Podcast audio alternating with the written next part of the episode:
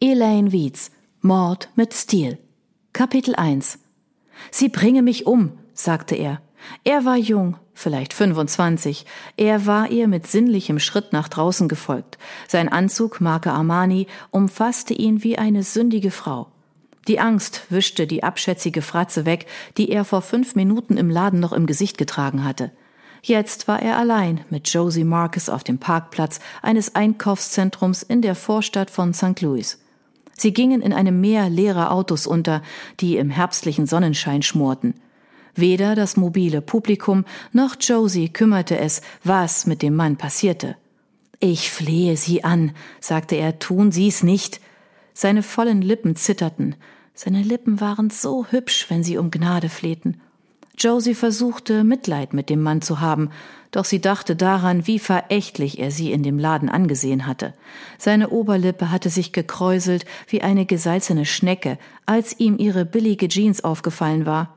Sie hatte sich seinetwegen geschlechtslos und unmodisch gefühlt. Er hatte sie praktisch weggestoßen, um einer falschen Blondine mit aufgeblasenen Brüsten nachzujagen. Josie fragte sich, wie viele andere Frauen er schon so behandelt hatte. Er verdiente, was auf ihn zukam. Ein schnelles, schmerzloses Ende war zu gut für ihn. Tut mir leid, meinte Josie. Sie haben sich zu viele Fehler geleistet. Ich habe meine Befehle. Er packte ihre Hand. Er stank nach Angst, Schweiß und Herrenparfum. Josie riss ihre Hand zurück, doch nicht bevor sie bemerkte, dass seine weicher und zarter war. Fassen Sie mich nicht an, sagte sie, oder es kommt noch schlimmer.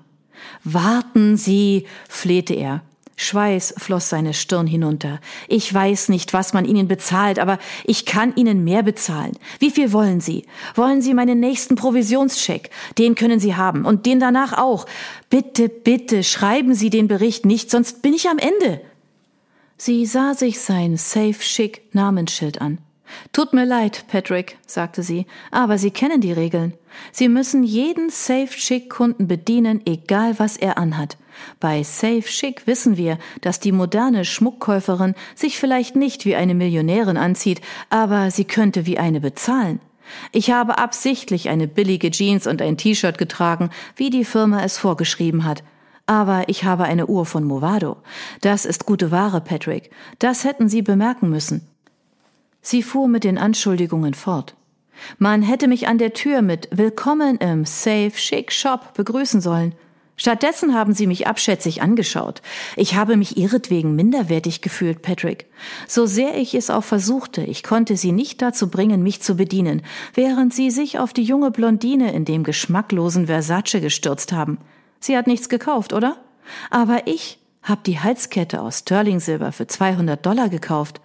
Die Halskette war eine Imitation der berühmten Herzkette von Tiffany, 50 Dollar billiger als das Original, doch das zu erwähnen wäre nicht höflich gewesen. Ich musste Sie anflehen, mein Geld zu nehmen, nicht wahr, Patrick? Josie sah ihm in die Augen. Patrick zuckte zusammen. Er wusste, dass es so war. An der Kasse hätten Sie mich auf die 18-karätigen Goldohrringe im Angebot hinweisen sollen. Haben Sie aber nicht. Sie hätten mich fragen sollen, haben Sie die Safe Chic Kundenkarte? Für nur 25 Dollar bekommen Sie 10% Rabatt auf jeden Einkauf. Sie haben es abgekürzt. Es standen noch mehr Kunden an, meinte Patrick. Seine träge Langeweile war doppelzüngiger Verzweiflung gewichen. Die Leute hassen diese blöde Leier. Die wollen einkaufen und abhauen. Tut mir leid, Patrick, sagte Josie. Meine Aufgabe ist es, sicherzustellen, dass Sie den konzerneigenen Verkaufsvorgang befolgen. Woher wussten Sie, dass ich eine Testkäuferin bin? Nur Testkäufer wollen das ganze safe, schick Kundenkartengerede hören, meinte Patrick. Alle anderen versuchen es zu unterbinden, sobald wir anfangen. Patrick fiel auf die Knie. Igitt, dachte Josie, jetzt bettelt er. Bitte, ich flehe Sie an, sagte er. Geben Sie Ihren Bericht nicht ab.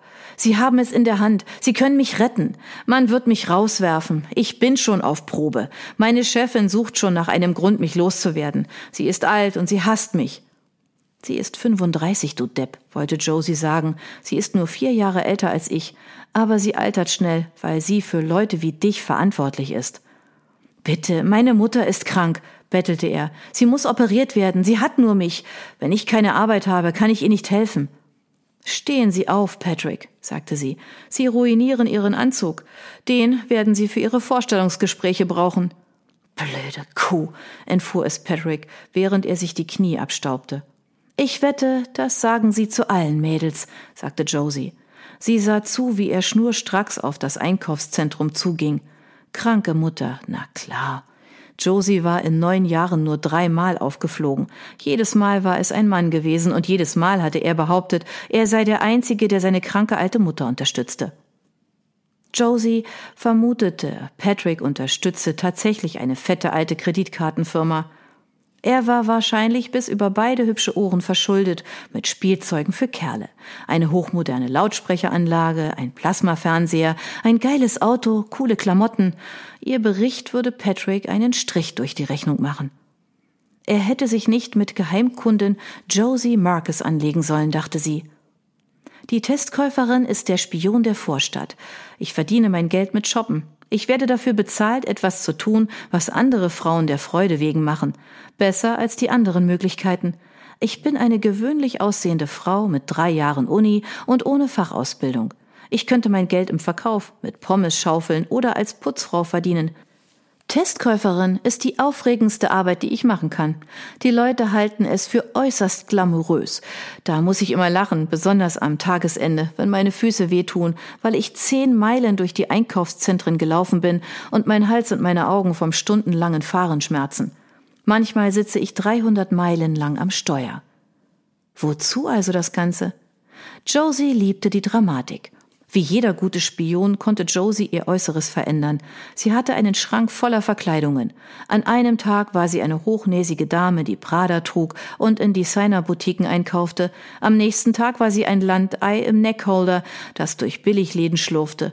Sie liebte die Verkleidungen, obwohl einige davon ihrer Mutter peinlich waren. Josie liebte die Gefahr. Ladenarbeiter mochten Testkäufer nicht. Beim letzten Mal, als Josie aufgeflogen war, hatte sie einen Kassierer auf frischer Tat bei einem Umtauschschwindel ertappt. Der diebische Angestellte erkannte, dass Josie eine Testkäuferin war, folgte ihr auf den Parkplatz und drohte damit, sie zu verprügeln. Josie wählte 911 auf ihrem Handy und der Verkäufer nahm Reis aus. Weder der Ladenbesitzer noch Josie sahen den Typen je wieder. Nun gut, sie war nicht James Bond. Doch ihr Job war spannender, als bei Kmart an der Kasse zu stehen. Testkäufer waren schon bedroht, bestochen und zusammengeschlagen worden. Der bloße Gedanke brachte ihr einen kleinen Nervenkitzel. Bei den meisten anderen Jobs würde sie vor Langeweile sterben. Darüber hinaus war Josie äußerst pflichtbewusst. Sie sah es als ihre Aufgabe an, dem Durchschnittseinkäufer Freund und Helfer zu sein. Einkäufer wie diese da, dachte Josie.